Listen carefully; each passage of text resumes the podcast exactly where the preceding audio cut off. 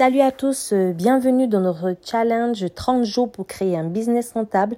Là, nous sommes à, l'épisode 4 qui parle du business plan. Là, nous allons attaquer l'étape 2 où je vais vous aider pour vous donner en fait euh, quelques termes techniques par rapport à un prévisionnel.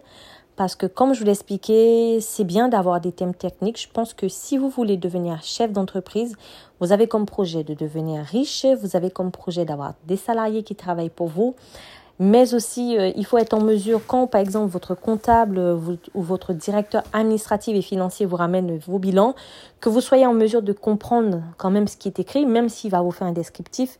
Ben il faut savoir quoi qu'il arrive que vous soyez autodidacte ou non, c'est vous qui tenez le gouvernail de votre entreprise et ce n'est que personne d'autre qui peut le faire. Ce que vous avez dans votre tête et votre façon d'expliquer les, les autres, d'expliquer aux autres ce que vous voulez, vous êtes le seul à voir ce schéma. Et même si vous leur expliquez, ben, ils n'ont pas cette même vision que vous. Donc, il est très, très important, et j'insiste là-dessus, pour que vous puissiez vraiment bouquiner et avoir le minimum en termes techniques par rapport à ce qu'on appelle la comptabilité ou le, au moins par rapport à un prévisionnel. Donc, je vais vous donner quelques termes. Par exemple, c'est le bilan. Alors, le bilan, c'est quoi? On va partir sur la base de quelqu'un qui va voir son médecin et qui demande à faire un bilan sanguin. C'est la même chose en entreprise. Le bilan sanguin permet d'analyser un certain nombre de molécules afin de définir un état de santé. En entreprise, le bilan d'entreprise va analyser un certain nombre de chiffres pour définir l'état de santé de l'entreprise. Nous avons par exemple aussi un autre terme qui est le compte de résultat. Compte de résultat. Ça veut dire qu'il y a un compte et il y a un résultat. On va partir sur votre salaire. Donc votre salaire, ça va représenter, on va dire, plusieurs euh, sources de revenus. Donc vous allez cumuler tout cela, ça va vous donner un seul montant. Vous allez avoir plusieurs charges, vous allez additionner tout cela et vous allez avoir un seul montant. C'est ça en fait quand on parle de compte de résultat. Il y a aussi ce qu'on appelle immobilisation. Alors l'immobilisation, on le fait tous hein, dans la vie de tous les jours aussi. Vous achetez une voiture 10 000 euros, vous, avez, vous avez bien roulé avec, elle a fait son temps, vous allez la revendre pas cher. On va dire 2 000, 3 000 euros. C'est ça de l'immobilisation. C'est que c'est la valeur d'un bien, peu importe ce que vous avez, qui va faire ce qu'on appelle une dépréciation, qui va perdre de la valeur et que tout simplement le prix valeur initiale ne sera pas le même que le prix en fin de vie. Parce que tout a une durée de vie. Alors, euh, quel autre mot que je vais vous parler C'est le fameux euh, besoin en fonds de roulement. Alors, besoin, besoin, ça veut dire que c'est quelque chose que vous avez besoin. Un fonds, fonds, ça veut dire tout simplement euh, argent, trésorerie. Roulement, c'est quand on a besoin d'un fonds de roulement, c'est pour vous parler vraiment le roulement, c'est roulement, on va dire un fonctionnement. Fonds, c'est trésorerie, besoin, ça reste besoin. Donc ça, ça permet en fait d'avoir ce qu'on appelle, ça s'appelle le BFR. Hein en abréviation, ça correspond à un besoin ou un excédent de trésorerie qui sera généré. Donc, pour vous aider par rapport au BFR, donc, euh, vous, par exemple, vous avez votre euh, salaire, toujours pareil. Hein. Euh, vous allez sortir, par exemple, votre, vous allez avoir votre épargne. Vous allez avoir des gens qui vous doivent de l'argent. Vous allez avoir vos charges bah, à l'issue de cela, il y aura un certain chiffre qui vont ressortir.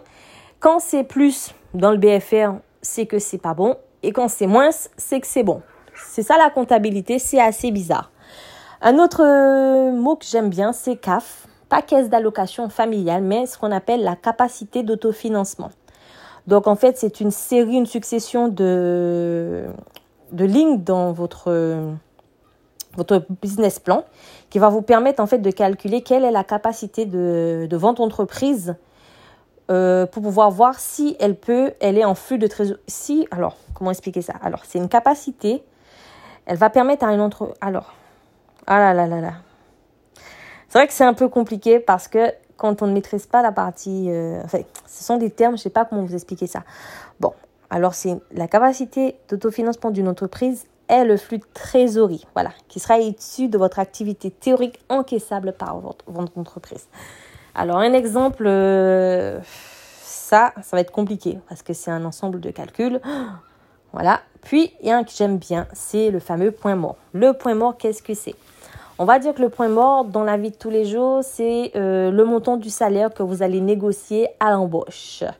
Ça veut dire en fait, c'est soit le point mort ou bien on l'appelle le seuil de rentabilité. Ça désigne le volume de la vente qui est nécessaire à une entreprise pour atteindre son équilibre financier.